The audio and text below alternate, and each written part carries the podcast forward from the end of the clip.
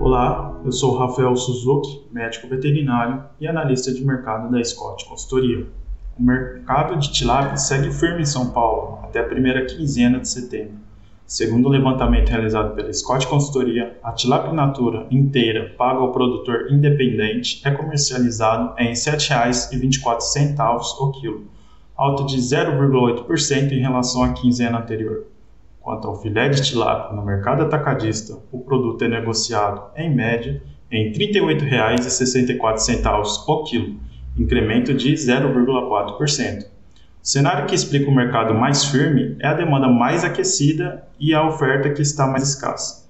Se, por um lado, a maior demanda é favorecida pela alta de preços de outras fontes de proteína, como a carne bovina e a de frango, a menor oferta é pressionada pela falta de alevinos para engorda no mercado e pelo bom andamento das exportações.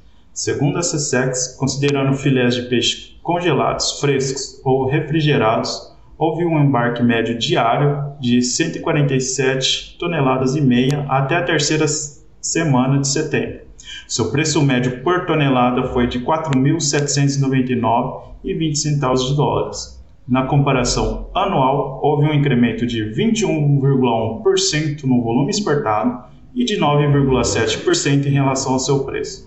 Para o curto prazo, os mais de 40 casos de síndrome de HEF ocorridos no Amazonas, popularmente conhecido como doença da urina preta, podem acarretar prejuízos com o menor consumo de pescado, e esse fator deve ser monitorado.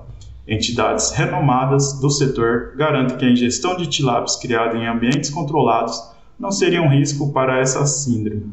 Por hoje é só, pessoal. Muito obrigado a todos e até a próxima.